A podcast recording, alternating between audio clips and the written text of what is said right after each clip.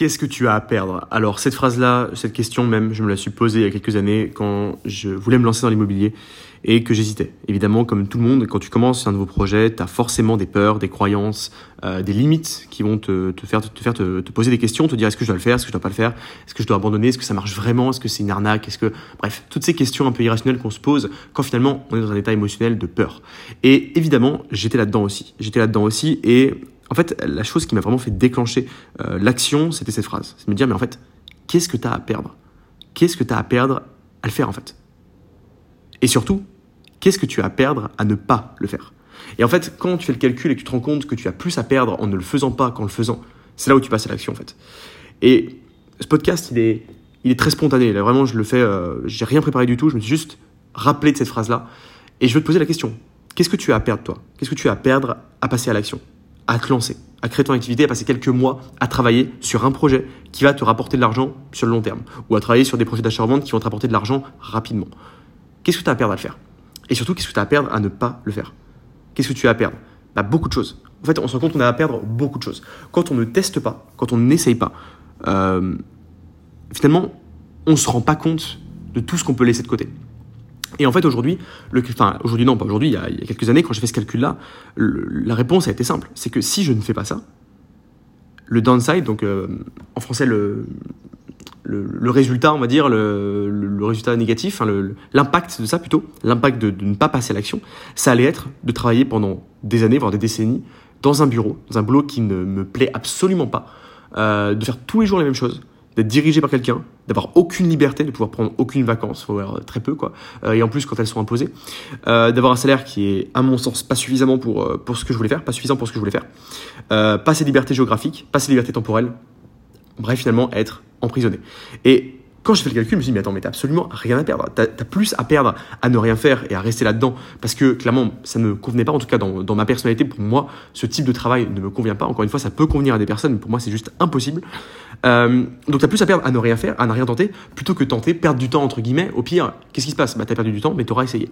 Et du coup, en faisant ça, bah, évidemment, ça va énormément me motiver et je me suis lancé. Et surtout, comme je te le dis souvent, la motivation ne sert à rien. Donc ça va motiver sur l'instant T, mais surtout, ça m'a permis de mettre en place une discipline. Une discipline, c'est le fait d'avoir, on va dire, euh, des habitudes, des routines qui vont te faire avancer vers un objectif. Donc par exemple, tous les jours, aller sur le bon coin, chercher des annonces, tous les jours, appeler des agents immobiliers, tous les jours, faire des visites, etc. Ça, c'est des routines, c'est des habitudes, c'est de la discipline qui te permettra derrière d'avoir des résultats mécaniquement en fait. Si tu répètes une action tous les jours, c'est comme si tu te dis va à la salle de sport tous les jours. À un moment, si tu lèves des poids euh, tous les jours pendant un an, euh, crois-moi, tu seras plus, tu seras plus musclé qu'au jour numéro 1. Il n'y a pas de doute là-dessus.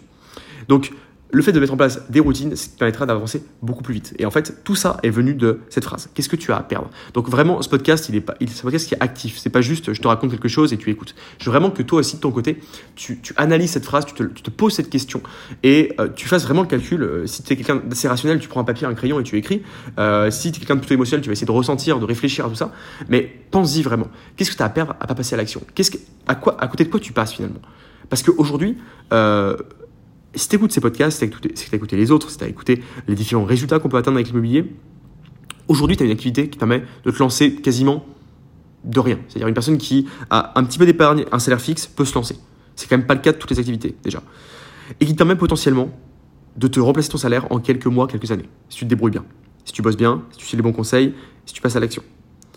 Je veux dire, à côté de quoi tu passes? Qu'est-ce que ça changerait pour toi aujourd'hui d'avoir un nouveau salaire? Un salaire en plus, peut-être, si tu veux continuer ton travail, ce qui est totalement respectable, ou alors un salaire carrément qui vient remplacer ton salaire et euh, qui viendra substituer l'autre pour ensuite que toi, ta famille, etc., vous puissiez faire ce que vous voulez. C'est-à-dire, je sais pas, vivre dans, un, dans une cabane au fin fond de, de l'Ariège, j'en sais rien, euh, faire le tour du monde, euh, je sais pas, partir en camping-car autour de l'Europe, peu importe ton rêve, peu importe ton objectif, mais en tout cas, euh, imagine, juste imagine à cause de quoi tu peux potentiellement passer. Ça veut pas dire que euh, juste en te posant cette question, magiquement tu vas te remplacer ton salaire, tu vas euh, devenir riche grâce à l'immobilier. C'est clairement pas la vision qu'on a ici. Je pense que tu le sais. Par contre, pose-toi vraiment la question d'à côté de quoi tu peux potentiellement passer et d'à côté de quel projet tu peux également passer. Si aujourd'hui tu écoutes ce podcast, il y a de grandes chances que tu veuilles plus de liberté, que tu veuilles vraiment bah, te libérer peut-être d'un travail, peut-être d'une d'une routine qui te plaît plus justement, de changer de routine. Pense à quel point euh, ce genre d'activité, l'immobilier, le, fait de créer une activité, de créer des systèmes, ça peut potentiellement te sortir de ça. Bah, franchement, je pense que beaucoup de personnes aujourd'hui passent à côté de ça parce qu'elles ne se posent pas cette question. Elles se disent, ok, il y a un peu de risque, ça fait peur, ça demande du travail, peut-être que je vais pas réussir. Oui, peut-être que tu vas pas réussir, c'est clair.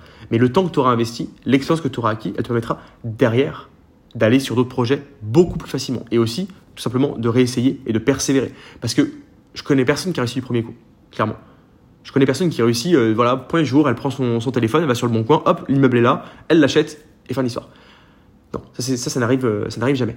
Par contre, le fait de répéter les actions, le fait de, de, de bosser pendant un mois, deux mois, et peut-être bah, de faire des visites, de ne pas avoir de résultats, c'est ce qui va t'amener le troisième mois à trouver quelque chose. Donc, en fait, finalement, ce que tu as à perdre, c'est totalement irrationnel. On a souvent cette vision quand on est salarié de se dire, voilà, quand on est salarié, dans tous les cas, tu travailles une heure, tu es payé une heure. Il n'y a pas de débat. Euh, je veux dire, euh, tu peux passé une heure à travailler sur un truc qui ne sert à rien, bah, à la fin, ton patron, il est obligé de te payer. C'est comme ça. Et quand on est salarié, on se dit souvent, bah, ok, mais si je me lance dans tel projet, je vais bosser entre guillemets gratuitement parce que je suis pas sûr d'avoir mon résultat. Mais en fait, la vision est totalement erronée. C'est juste que le salariat nous a retourné le cerveau. D'ailleurs, j'en parle dans, le, dans mon livre. Hein. Je parle notamment du, piège du salariat par rapport à ça. Euh, je t'invite d'ailleurs à le recevoir chez toi. Le lien est en dessous ou sur deveniraffranchi.com slash podcast. Petite publicité.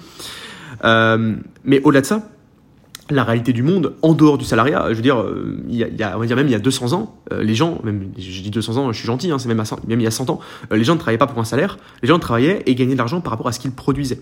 Donc en fait, la vision est totalement biaisée par rapport au salariat.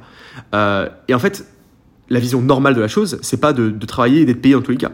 La vision normale de la chose, c'est de payer et d'être rémunéré, de gagner de l'argent en fonction du résultat que tu apportes. C'est pour ça qu'il y a des personnes qui sont milliardaires. Euh, ces personnes-là ne travaillent pas euh, 70 heures par jour, c'est pas possible. Elles travaillent comme tout le monde, juste elles ont créé des systèmes, elles apportent, on va dire, plus de résultats et elles sont rémunérées en fonction des résultats, de la valeur financière qu'elles créent tout simplement. Et euh, voilà, donc toi, il faut, que tu adoptes ce, ce, cette mentalité-là de te dire, voilà, à un moment, euh, même si je peux travailler pendant un mois gratuitement, même si je peux travailler pendant, allez, deux mois gratuitement, c'est-à-dire dans le sens où je vais rien trouver, ça va pas avancer, toute l'expérience que tu vas acquérir pendant euh, ce, laps de temps, tu vas pouvoir t'en resservir, tu vas pouvoir l'accumuler le, le, et tu auras beaucoup plus d'expérience que tout le monde. Et le troisième mois, crois-moi, tu vas trouver quelque chose. Et après, une fois que tu as fait euh, tes recherches, que tu as trouvé ton premier bien, le deuxième enchaîne, le troisième s'enchaîne, le quatrième s'enchaîne, etc. Et en fait, c'est là où ça devient exponentiel. En fait, je sais pas si tu as déjà vu une courbe exponentielle. Si tu ne sais pas trop à quoi ça ressemble, tape sur Google courbe exponentielle. Une courbe exponentielle, c'est une courbe qui est plate. Elle commence extrêmement plate. Elle dure pendant très longtemps. Elle n'évolue que très très peu. Tout doucement. Tu la vois évoluer vraiment extrêmement lentement. Par contre, le jour où elle commence à augmenter, c'est ce qu'on appelle exponentielle. Donc, en fait, ça se multiplie chaque jour. Et du coup, ta courbe, elle monte en flèche. Donc, elle est extrêmement longue à commencer, mais le jour où elle monte, elle monte en flèche. Et dans l'immobilier, dans toute activité euh, entrepreneuriale, si tu fais bien les choses, c'est exactement ce qui va se produire. C'est-à-dire qu'au début, peut-être que tu vas mettre 2-3 mois à trouver un bien. Après, peut-être que tu mettras 2 semaines. Tu vois ce que je veux dire? Là, il y a un aspect exponentiel. Au début, ça met extrêmement longtemps à grossir. Par contre, le jour où tu commences à augmenter, ça va très vite. Parce qu'en plus, quand tu commences à faire tes premières opérations, tu vas générer normalement du bénéfice, que ce soit la revente de tes biens ou alors sur tes loyers. Euh, ces bénéfices, tu vas pouvoir les réinvestir et ça va faire l'effet, le fameux effet boule de neige, qui est euh, une, image de l'effet exponentiel. L'effet boule de neige, c'est la boule de neige qui est toute petite en haut de la montagne, elle descend, elle descend et elle grossit, elle grossit au fur et à mesure qu'elle roule puisqu'elle accumule de la neige au fur et à mesure. C'est exactement ce qui va se produire dans ton parcours. Donc, garde le cap, sois focus et pose-toi vraiment cette question qu'est-ce que j'ai à perdre à le faire? Et surtout, qu'est-ce que j'ai à perdre à ne pas le faire? Je te laisse là-dessus.